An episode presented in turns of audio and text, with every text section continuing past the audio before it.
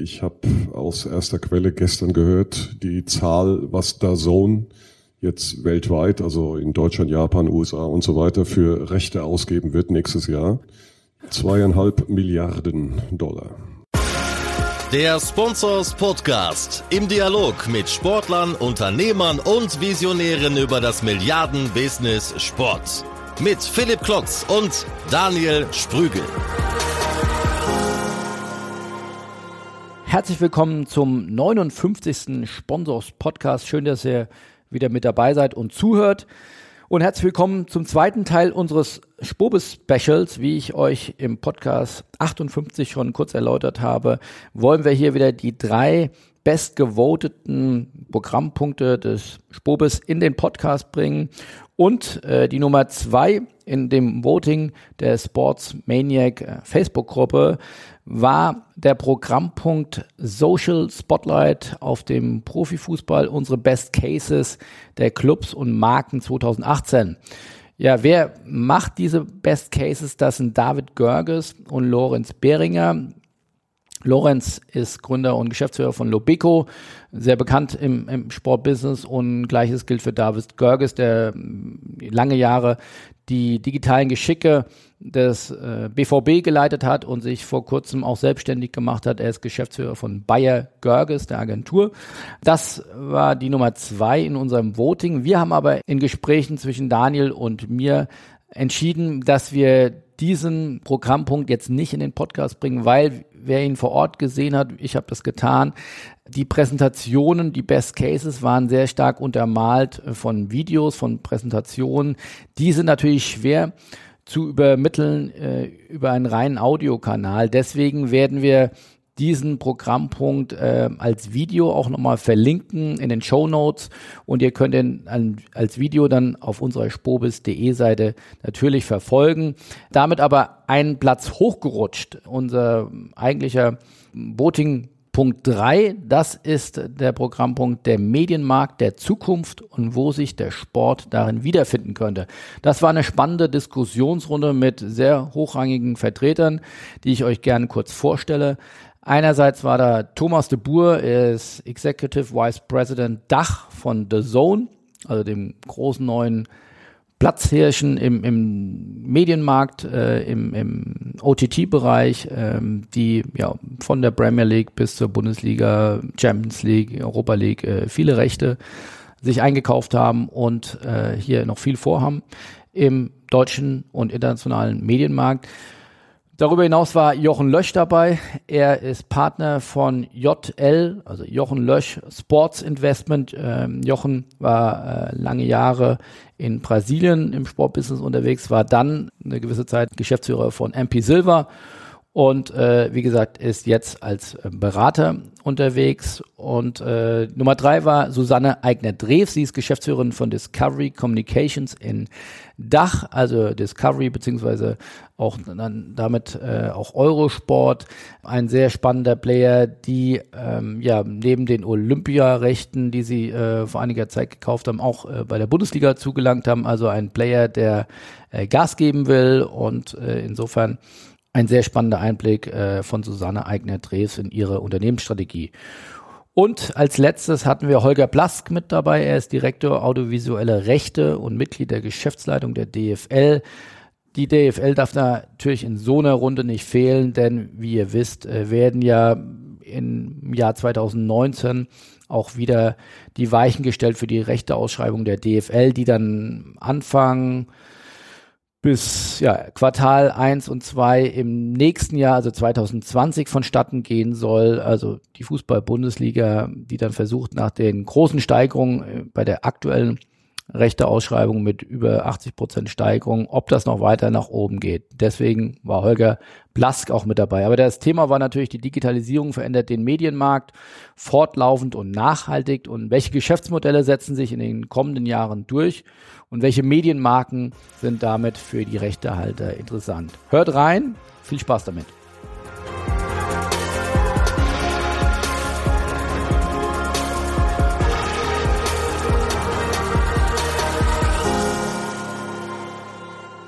Mich würde mal zum Anfang in die Runde ähm, die Frage interessieren Zukunft, Med Medienmarkt der Zukunft, wohin sich der Sport und die Sportmedien entwickeln.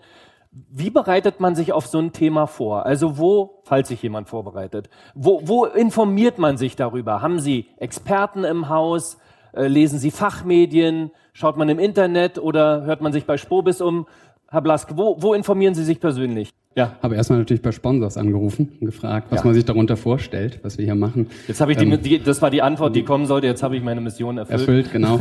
Nee, ähm, selbstverständlich stellen wir uns die Frage absolut unabhängig von dem Panel derzeit, weil wir halt im Jahr 2020 bekanntermaßen äh, die Ausschreibung der nationalen Medienrechte äh, wieder vornehmen werden und wollen und müssen und dementsprechend ist natürlich essentiell, dass wir uns damit beschäftigen, wie äh, Aber möchten wo, die Menschen. Wo, wo, wo informieren Sie sich darüber? Äh, natürlich äh, entweder im Austausch natürlich mit Medienpartnern, mit den Medienpartnern, die wir haben, mit Interessenten aus dem Markt, aber natürlich auch entsprechend mit Fachstudien etc. und Umfragen. Wie ist es bei Ihnen, Frau Egner-Drews? Wo holen Sie sich Background her?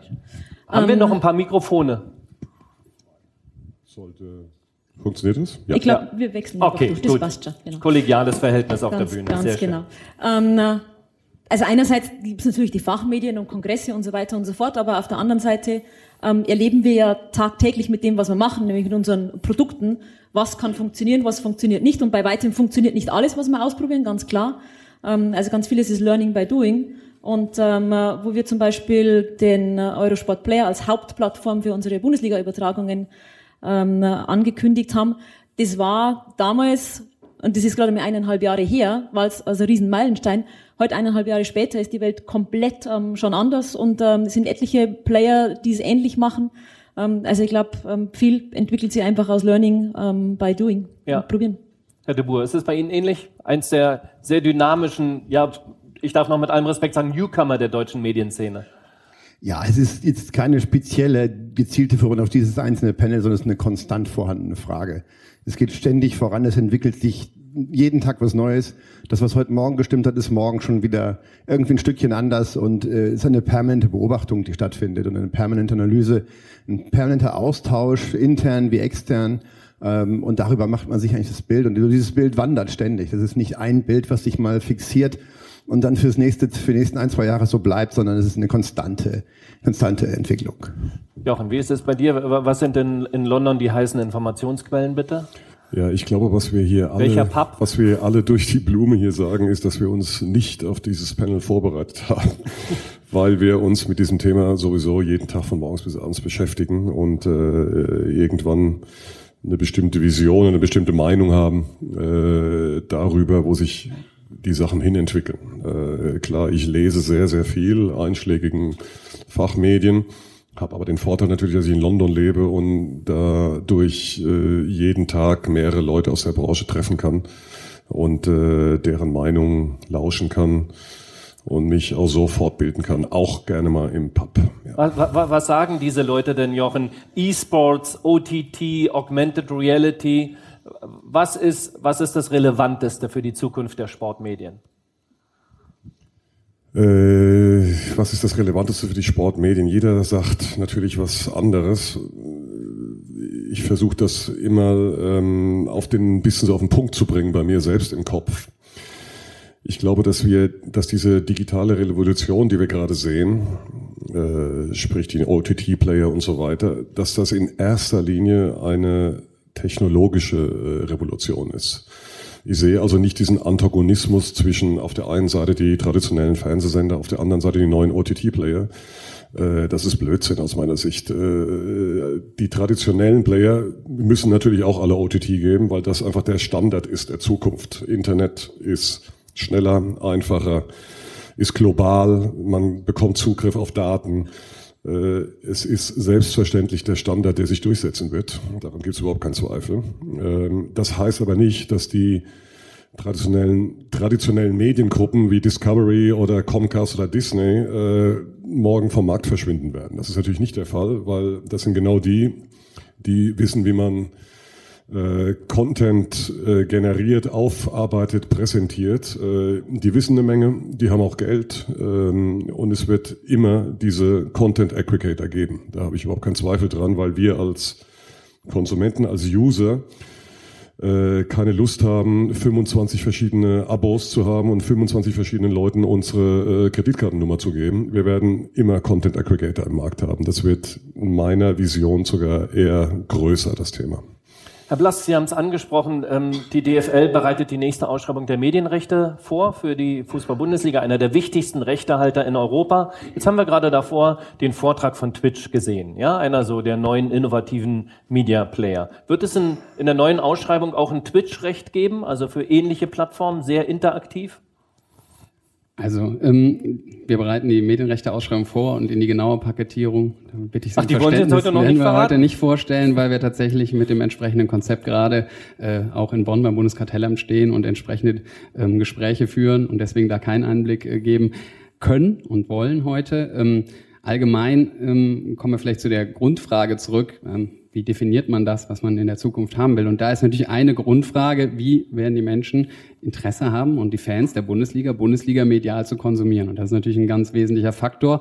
Und dann müssen wir die Rechte entsprechend bereitstellen, dass natürlich unsere Medienpartner, und hier stehen ja zwei von uns gerade auch neben mir aus der, aus der aktuellen Rechteperiode, in die Lage versetzt werden, genau das damit zu erfüllen. Und das ist jetzt die große Aufgabe. Und dann ist die zweite Aufgabe, da ein Konzept zu machen, was dann auch äh, vom Regulator aus Bonn akzeptiert wird. Das ist richtig. Und, aber der Hintergrund der Frage war ja eben, dass eben auch solche Player wie Twitch, das ist ja etwas, was sie in der Vergangenheit immer wieder meisterhaft geschafft haben, um auch neue Player ins Spiel zu bringen und einen Wettbewerb zu initiieren. Also denkt man ja auch darüber nach, wie könnte man solche Player unter Umständen dazu bringen, in die Bundesliga zu investieren.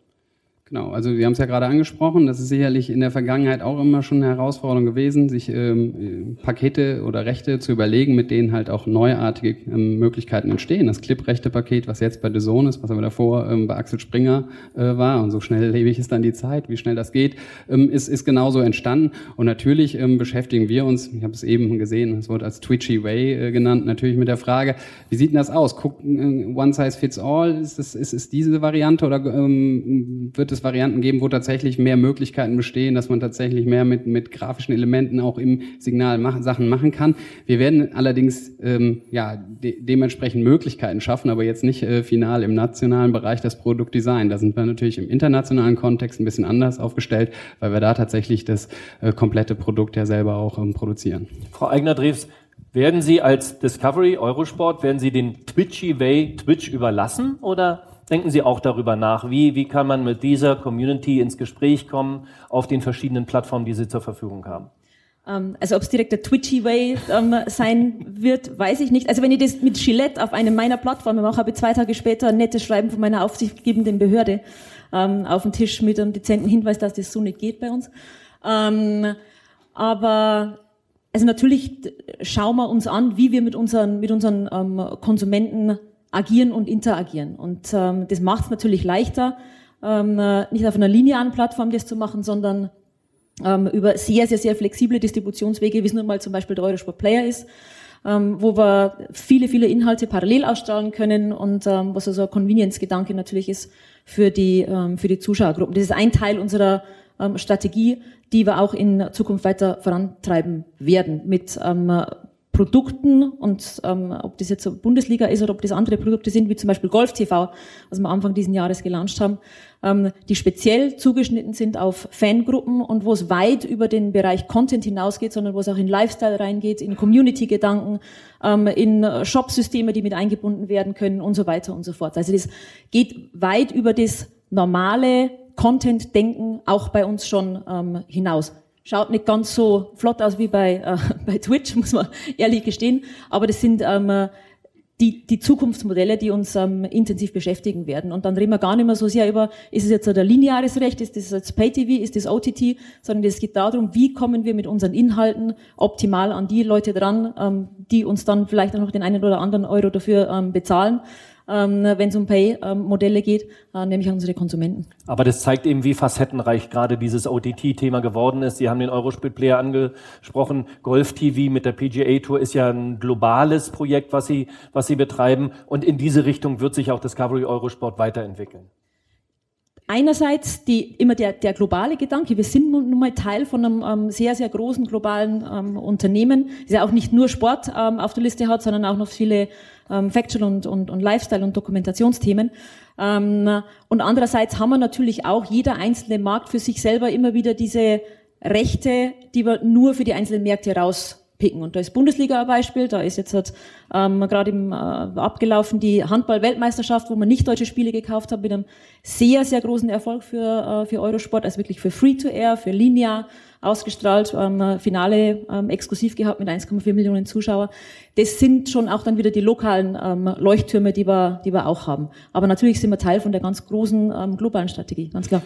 Herr de Boer, Sie haben mit Ihrem Unternehmen viel investiert in, in Medienrechte, Champions League, Bundesliga und so weiter. Ist denn die, die äh, Zuschauergruppe, die auf den OTT-Plattformen unterwegs ist, für Sie eben auch als Kundengruppe zur Verfügung steht, ist die denn groß genug für Geschäftsmodelle, für erfolgreiche Geschäftsmodelle? Ja, absolut. Wir werden jetzt im März in Spanien und Brasilien launchen. Das ist dann unser achter und der neunte Markt. Und das würden wir sicherlich nicht tun, wenn das nicht erfolgreich wäre und wir nicht einen klaren Plan hätten und sehr sicher sind, dass wir äh, damit entsprechend Erlöse erzielen, die uns als erfolgreiches Unternehmen äh, darstellen lassen. Und Sie werden auf Deutschland bezogen bei Ihrer Strategie bleiben, über einen günstigeren Preis, verglichen mit Ihrem Hauptwettbewerber, mit Sky äh, Deutschland, über einen günstigen Preis auch höhere Abozahlen zu erreichen? Nee, der Preis, den wir haben, ist halt eine Komponente unseres, unseres äh, Modells. Der andere ist natürlich, dass wir einfach glauben, heute in einer Welt, in der Menschen sehr viel mehr Wahlmöglichkeiten haben, auch sich dran gewöhnen, ständig selbst zu entscheiden, was sie tun, dass ein langfristiges Modell über ein Jahr oder zwei immer schwieriger wird, dass es sinnvoller ist, den Menschen eine kurzfristige Möglichkeit geben, wenn das nicht gefällt, wieder rauszugehen. Das haben wir mit dem Probemonat und dem Free Trial. Äh, ich kann mir sehr viele Sachen dann anschauen, wann ich es möchte. Das mache ich entweder live oder im Catch-up oder ich schaue mir die Highlights an.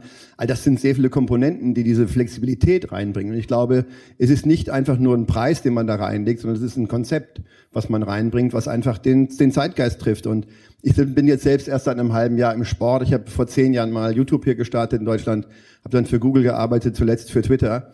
Und am Ende des Tages ist das genau dasselbe Spiel. Es geht einfach darum, dass die Menschen, wenn ich zurückgehe, mein Vater hat früher um kurz vor acht Fernseher zu Hause angemacht. Ja, für die Tagesschau logischerweise. Und wenn ich jung sterben wollte, habe ich den um 8 Uhr eins was gefragt. Es war quasi sicherer Tod, weil äh, der konnte entweder Fernsehen und mit mir sprechen. Eins von beiden. Beides war absolut unmöglich. Und wenn er es jetzt verpasste, weil ich ihn was frage, dann musste er warten auf die Tagesthemen oder auf die Zeitung am nächsten Morgen. Das passiert heute nicht mehr. Wenn heute jemand, also A, wenn Sie mit jüngeren Generationen sprechen, wenn ich zu meinem Sohn, der ist 18, ins Zimmer komme, da sind locker fünf Quellen, geben da irgendwas von sich. Und wenn ich ihn frage, was machst du gerade, sagt er, wieso Mathe? Ja, da würde ich nicht meine Zeitung lesen können in der Umgebung, aber der, der kann das, der hat eine andere Möglichkeit. Aber auch ältere Generationen haben einfach, wenn sie Tagesschau gucken, eigentlich den Inhalt, den kennen die schon. Sie kriegen es nochmal zusammengefasst. Und die Tatsache, dass heute Leute sich nicht mehr durch Rahmenbedingungen so sehr ihre Welt aufdrücken lassen, wie das noch vor 20 Jahren war, sondern sich daran gewöhnt hat, immer das zu tun, wann er es will und wo er es will. Ich könnte jetzt hier eine Netflix-Serie schauen oder auf der Zone ein Spiel. Das wäre jetzt für die anderen ein bisschen, ein bisschen langweilig, aber ich könnte es, wenn ich es wollte. Ja, weil ich nicht mehr durch irgendwas festgelegt bin. Und diese Veränderung ist einfach immanent und die haben wir überall, wo wir hingehen. Und das ist etwas, was letztlich, wo ich glaube, der Preis ist nur eine Komponente, es ist das Modell was einfach den Anforderungen von uns allen, ganz unabhängig wie alt wir sind, immer mehr entgegenkommt. Und das ist, glaube ich, der Grund, weshalb ich übereinstimme. Ich glaube, OTT wird in, nicht nur im, im Sport, sondern auch in anderen Bereichen, ist einfach das das Modell. Trotzdem möchte ich gerade noch mal auf die Generationenfrage zu sprechen kommen, Herr Blask. Wenn man sich Ihre Hauptrechtehalter anschaut, also Sky, ARD, auch ZDF, das sind ja lineare Fernsehangebote. Wird es vielleicht sogar ein bisschen überbewertet von uns in der Medienbranche, dieser ganze OTT-Hype, aber das lineare Fernsehen, da kommt immer noch das Geld her? Ich glaube, man muss erstmal irgendwie definieren, was wir hier unter OTT verstehen. Ne? Klar, äh, rein technisch, äh, over the top, würde ich jetzt mal sagen, ist halt ungebunden, also dass ich nicht mit einem klassischen äh, Kabelnetzanschluss oder dem, dem Internetanschluss vom Anbieter X dann dessen Produkt bekomme, sondern dass ich es halt unabhängig davon bekomme. Und dann in der Tat, wenn man, wenn man sonst im Markt drüber spricht, ein Beispiel ist dann immer Netflix oder Amazon Prime, dann geht es natürlich darum, überall und zu jedem Zeitpunkt. Jetzt müssen wir ehrlich sein, beim Live-Sport ist, und das ist auch gut für uns, ähm, ist auch das, was wir derzeit auch, auch aus den, entgegen aller ähm, Buzzwords lernen, dass die jüngere Generation auch immer noch Sport, Live-Sport dann insofern linear verfolgt. Und ähm, ja, dementsprechend ist natürlich egal von dem Übertragungsweg in, an den Ort, wo ich dann bin, live erstmal linear. Dazu, und da kommt dann, kommen dann aber die anderen Sachen ins Spiel. Dazu gibt es dann genau diese Möglichkeiten, dass ich nämlich eben nicht auf eine Highlight-Sendung zum Zeitpunkt X warten muss, sondern die an einem anderen Punkt haben kann oder dass ich vielleicht auch äh, Angebote schaffe, die vielleicht ein bisschen anders aussehen im Clip-Bereich oder die, die, die Art und Weise, wie ich Highlights dann mir anschaue oder wie ich die kommentiere und miteinander teile, in einer anderen Form ausgestaltet sind. Das sind da die Möglichkeiten und da mag dann irgendwie über Second Screen etc. dieses Generationenargument, was da so ein bisschen im Hintergrund äh, angeklungen ist oder eben auch äh, noch eine größere Rolle spielen. Beim äh, Konsum des Live-Spiels würde ich jetzt erstmal sagen, ist es eine, eine technologische Frage, die dann trotzdem äh, durch das lineare Live-Event ähm, überlagert wird. Ja eine andere Facette von OTT, ich bin immer noch bei Ihnen, ähm, ist ja, dass ein rechter Halter auch ein komplett eigenes Produkt anbieten kann, wie es einige äh, US-amerikanische äh, Ligen auch machen. Also einen eigenen Kanal äh, anbieten kann als starker Rechtehalter. Schließen Sie das für die DFL aus, womit ich Sie durch die Hintertür wieder frage, was Sie in Bonn eingereicht haben? Das äh, ist sicherlich irgendwie im, im, nationalen Kontext eine Sache, die nicht ähm, im Fokus der DFL steht. Das, das wird in der nächsten Runde noch keine Rolle spielen. Ich habe ja gesagt, steht nicht im Fokus der DFL. Muss man immer gucken, äh, welche Herausforderungen sich dann irgendwann stellen und ja. wie man darauf reagiert. Punkt. Jochen, wie, wie, sehen Sie das international, dieses Thema? Äh, Rechtehalter, stark kommerzielle Rechtehalter, kontrollieren ihre Rechte, bauen eine eigene Plattform auf und distribuieren die dann. Könnte das ein Thema für die Premier League sein? Für so ein Top-Recht ist das natürlich nur ein Thema für äh, die Nicht-Core-Produkte, sprich für Highlights und ähnliche Dinge oder alles, was nicht live ist. Die Live-Rechte werden noch äh, für sehr, sehr lange Zeit, bin ich mir sicher, verkauft werden. Allein deshalb, weil die Mediengruppen oder die neuen Internetgiganten, wer auch immer, die Rechtehalter so mit Geld zuschmeißt, dass die es einfach nicht riskieren werden. Äh, äh, mal sehen, ob ich mit meinem eigenen OTT-Angebot mehr Geld mache. Das ist halte ich für komplett ausgeschlossen. Stellen Sie sich mal vor, Herr Seifert würde äh, morgen mit Rummenigge und Watzke zusammensitzen und sagen, ach, weißt du was, wir nehmen nicht die Milliarden von Sky, wir äh, machen mal OTT und schauen mal, was dabei rumkommt. Und dann sagen natürlich, hast du sie nicht alle, ich muss Lewandowski das Gehalt bezahlen und Reus und äh, die müssen ja planen mit, mit wahnsinnigen Summen. Und äh, äh, solange die mit diesen Beträgen zugeschüttet werden, können sie es nicht erlauben, die Premium-Rechte, sprich die Live-Rechte, äh, auf einer eigenen Plattform zu vertreiben. Wir haben hier heute viele ähm, Facetten des E-Sports-Bereichs ähm, diskutiert. Da gibt es ja eben die Tendenz, und zwar nicht nur auf Twitch, sondern eSports 1, also von Sport 1, der Spezialkanal, der äh, gelauncht wurde, dass es ein bisschen getrennt wird in der Distribution, Sport, E-Sport. Äh, Herr de Boer, glauben Sie, dass das so bleibt oder wird es eigentlich in Zukunft stärker eine Integration geben? Also auf der Zone finde ich dann auch ähm, E-Sports-Angebote. Nee, ich glaube, E-Sport ist ja nun ein, ein, sehr großer Begriff, weil wenn ich äh, mir Counter-Strike nehme und ich nehme Dota und vielleicht noch ein, ein, drittes Spiel, bin ich ja im Prinzip bei Handball, Tennis und beim Schwimmen. Äh, das sind ja nicht E-Sport als eine Sportart, sondern jede dieser Sportarten lebt von einer völlig anderen Zielgruppe, lebt von einer völlig anderen Ausgestaltung des Spiels, hat ganz andere Fans. Also das ist der erste Punkt, wo ich glaube, dass es noch eine deutliche Differenzierung braucht, noch eine klarere Ausrichtung. Das Zweite ist, ich glaube, dass ich, ähm, ich war selber einmal eingeladen in Hamburg bei einem großen Event, da wurde Dota 2 gespielt. Ich habe das vorher noch nie gespielt und ich war restlos überfordert. Äh, das war voll wie bei einem Rockkonzert. Da hast du gedacht, da spielen hier die Stones oder sonst irgendjemand. Ähm, und das war eine Stimmung dort wie bei einem Fußballspiel. Ich habe es nur überhaupt nicht begriffen. Und ich konnte es nicht nachvollziehen. Also ich werde das werde mich da nicht reinbewegen. Und das bedeutet, dass ich tendenziell in der Zuschauerschaft wahrscheinlich sehr viel jünger bin. Und damit ist ein anderes Verhalten da. Ich habe Söhne, die sind 20 und 18. Für die ist der ganz klare lineare Gedanke, der existiert nicht mehr. Und die bewegen sich vollkommen schlafwandlerisch sicher auf Geräten in einer Art und Weise, da fällt es mir schwer, das nachzuvollziehen. Und auch mein, meinen eigenen Habitus. Ich bin dieser zehn Jahre in der Tech-Welt, aber mein Habitus ist ein anderer. Und ich glaube, dass die, die E-Sport-Generation ist in der Tat eine jüngere Generation, die auch im Medienkonsum sich tatsächlich vollkommen anders aufstellt, ähm, viel mehr auf dem Smartphone macht, den, den großen Schirm gar nicht mehr so braucht. Und da würde ich persönlich vermuten, dass sich das doch sehr stark auf, ähm, auf Geräte oder Technologien verlagert, die einfach auch diese Flexibilität, dieses wann ich's will, wie ich's will, wie, so lange wie ich's will, ähm, weiter bewegen. Und auch was ich bei denen beobachte in der gesamten, in dieser Generation, bei all den Freunden ist, dass die sich gar nicht mehr so auf eine Sache festlegen. Wenn ich früher ein Fußballspiel geguckt habe, habe ich das Fußballspiel geguckt, dann war ich kurz vom Anpfiff da und wenn das zu Ende war, dann habe ich das, also bis dahin habe ich es geguckt. Wenn jetzt ein Fußballspiel nicht so spannend ist, dann steigen die zwischendurch aus.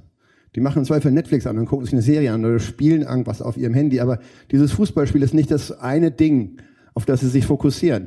Und ich glaube einfach, dass man da sehr klar sein muss und sich anschauen muss, was tut diese Generation eigentlich und was verlangt die dementsprechend von einem, ja, von einem Technologieanbieter und was, wann gehen die mit? Und da hat Twitch eine hervorragende, einen riesen Job gemacht und auch sehr früh diese ganze, diese ganze Sportart eigentlich zu sich geholt und schafft es nach wie vor, das sehr gut bei sich zu behalten. Das ist sehr viel Kommunikation unter den Spielern. Ich persönlich glaube, dass der E-Sport da eine, eine gute Heimat hat. Frau Eigner-Dreves, wie sehen Sie das für ähm, Discovery? Ähm, der E-Sports-Bereich ist sehr international, die, die Community ist sehr international, würde eigentlich zu so einem multinationalen Unternehmen wie Ihnen gut passen? Also E-Sports ist im Moment kein Teil unserer ähm, größeren Strategie. Also ich dazu sagen, wir konzentrieren uns auf ähm, den in Anführungsstrichen echten Sport, Live-Sport ähm, und haben da große ähm, Projekte am Start. Äh, vielleicht nochmal kurz kurze Ergänzung, was ähm, du gesagt hast und was, und was du gesagt hast. Wenn man, wenn man sich als Konsument normalen Live-Sport anschaut versus das, was bei, bei, bei E-Sports passiert, diese Wahnsinnsreizüberflutung, ähm, die du auch äh, gerade beschrieben hast, mit permanent Interaktion und ähm, drei Bildschirme irgendwie gleichzeitig auf einem, auf einem Bildschirm. Ähm, ich glaube, da, da gibt es einfach bestimmte Zielgruppen, die sich gegenseitig ausschließen, ja, dass man das auch auf einen und derselben Plattform E-Sports und, ähm, ähm, und, und normalen ähm, Live-Sport ähm, anbieten kann. Ähm, und von dem her ist für uns das Thema E-Sports im Moment kein, kein großes. Vielleicht wird's mal eines, mhm. ähm, weil ich glaube, äh, es ist ein, ein Riesenthema, wenn man sich die Zahlen anschaut, die gerade präsentiert wurden, ähm, dann ist da schon äh, gewaltiger Wumms dahinter. Ähm, aber es ist momentan kein, kein Teil unserer Strategie. Es gibt die virtuelle Bundesliga inzwischen, Herr Blask. Können Sie sich vorstellen, dass die Rechte für die Fußball-Bundesliga mit Rechten für die virtuelle Bundesliga verknüpft werden?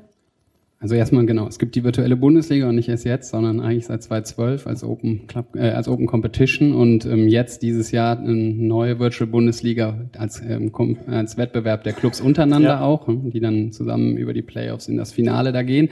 Äh, insofern nicht ganz, also unser Engagement da nicht neu und für uns ja ganz wichtig.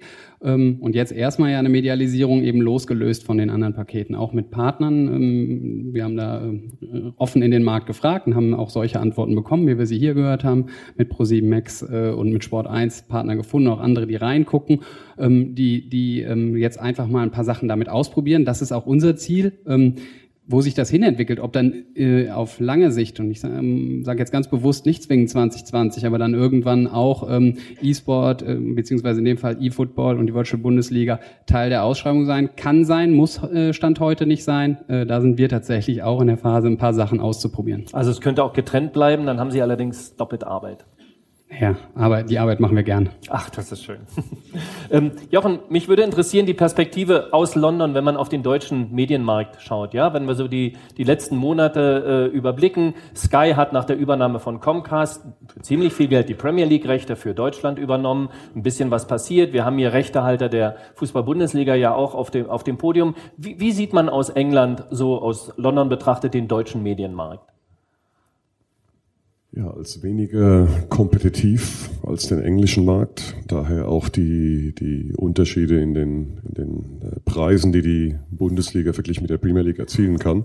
Wir haben jetzt schon seit sehr langer Zeit die äh, Situation in Deutschland, dass wir eigentlich nur einen großen äh, Pay-TV-Player haben, während wir in anderen Ländern wie in, in England halt einen mörderischen Wettbewerb hatten, äh, zuletzt zwischen Sky und BT, der aber jetzt mittlerweile auch aufgehört hat durch ein Cross-Carriage Agreement und in Deutschland kann sich jetzt vielleicht mittlerweile ändern, ein bisschen die Wettbewerbssituation mit dem äh, Eintritt von DAZN, die erstaunlich aggressiv sind und, und äh, wirklich mutig sind.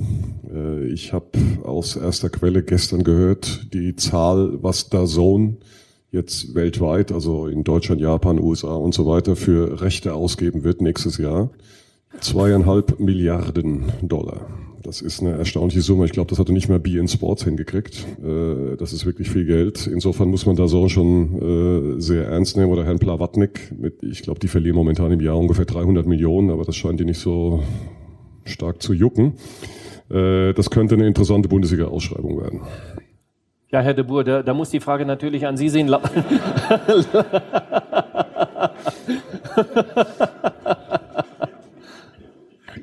Darauf war ich jetzt nicht vorbereitet. Was? möchten Sie zu den Zahlen was kommentieren oder möchten Sie uns vielleicht nur erzählen, dass Sie sich für die Fußball-Bundesliga warm laufen?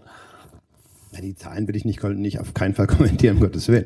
Wir schauen uns fast jedes Recht an und fragen uns, ob das äh, sich für uns am Ende abbilden lässt. Äh, wir haben dieses Modell und an diesem Modell müssen wir bleiben. Äh, wenn wir dieses Modell plötzlich auf 49,99 anheben, dann wird das nicht funktionieren. Das kann nicht klappen. Das ist, dieses Modell gibt das nicht her.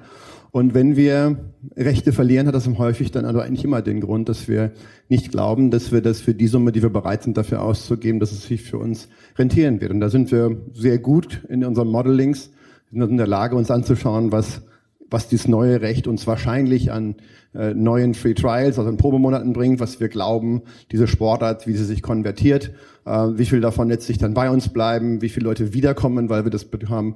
Und in diesem klaren Modeling sind wir unterwegs und auf der Basis treffen wir unsere Entscheidung, wie viel Geld wir bereit sind dafür zu bieten. Das ist ein sehr analytisches Modell. Und aus dem Modell heraus ergibt sich dann ein Preis, den wir bereit sind zu bieten. Und manchmal klappt das, manchmal klappt das nicht. So ist das Leben.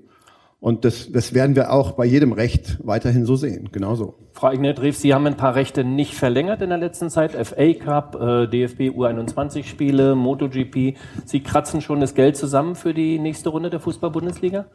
Zum einen mal haben wir natürlich Kalkulationswege, die, die klingen sehr ähnlich. Ja. Das, äh, glaube ich, ist nicht so, so, so ein Riesenunterschied, ob man sich entscheidet, ob man Recht entweder verlängert oder, ähm, oder neu dazukauft. Ähm, und in Bezug auf die, ob wir ähm, äh, bei der nächsten Ausschreibung mit dabei sind. Also erstmal wissen wir überhaupt noch nicht, wie die Ausschreibung ausschaut. Ähm, und so wie es der Herr ja Blass nichts. gesagt hat, wird er auch heute nicht, äh, nicht äh, irgendwas noch rauslassen. Ähm, wir sind sehr, sehr, sehr glücklich, dass wir die Rechte, die wir jetzt haben, dass wir die haben und dass wir die noch zweieinhalb Jahre haben. Da gibt es noch jede Menge ähm, Spielfelder, äh, wie wir uns da austoben können. Und ich glaube, mit dem Produkt, das wir rund um die Bundesliga-Spiele, die wir gekauft haben, auf die Beine gestellt haben, da haben wir schon einen richtig schönen Fußabdruck ähm, gesetzt. Und das freut uns sehr, das Feedback, das wir da bekommen aus Fachpresse, ähm, von unseren Zuschauern. Also ich glaube, produktseitig haben wir echt schon was äh, sehr, sehr Schönes geschaffen. Ähm, und ob wir bei der nächsten Bieterrunde mit dabei sind, die Kalkulationen werden genauso wieder angeworfen werden und wir werden uns genau natürlich anschauen, ähm, welche Paketierungen es gibt, ähm, und äh, ich glaube, mehr gibt es dazu auch heute nicht zu sagen, weil alles andere ist Glaskugelleserei.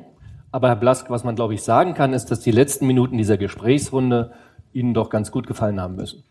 Also ich nehme mit, dass es wichtig ist, dass unsere jetzigen Partner glücklich mit dem Recht sind. Ja. Das ist es in der Tat, das ist auch unser Anspruch. Ähm, und dass wir hoffen, dass wenn die glücklich sind, noch andere glauben, dass sie damit auch sehr glücklich werden können. Frau Eigner-Drews, meine Herren, ich bedanke mich sehr für diese äh, Runde. Es war die Abschlussrunde heute in diesem Raum. Das war nochmal sehr schön, ein paar Dinge zusammenzutun. Vielen Dank, dass Sie da waren und dass wir hier diskutieren können. So, das war's. Wenn ihr noch mehr Vorträge und Diskussionsrunden vom Spobis hören und sehen wollt, geht einfach auf spobis.de. Dort werden wir jetzt in den nächsten Tagen immer mehr Videos hochstellen, damit ihr alle Programmpunkte nochmal nachverfolgen könnt und Revue passieren lassen könnt. Ansonsten gilt es nur noch zu sagen, notiert euch den 29. und 30. Januar 2020. Dann werden wir mit dem Spobis wieder in Düsseldorf sein. Wir freuen uns auf ein Wiedersehen. Bis dahin, tschüss.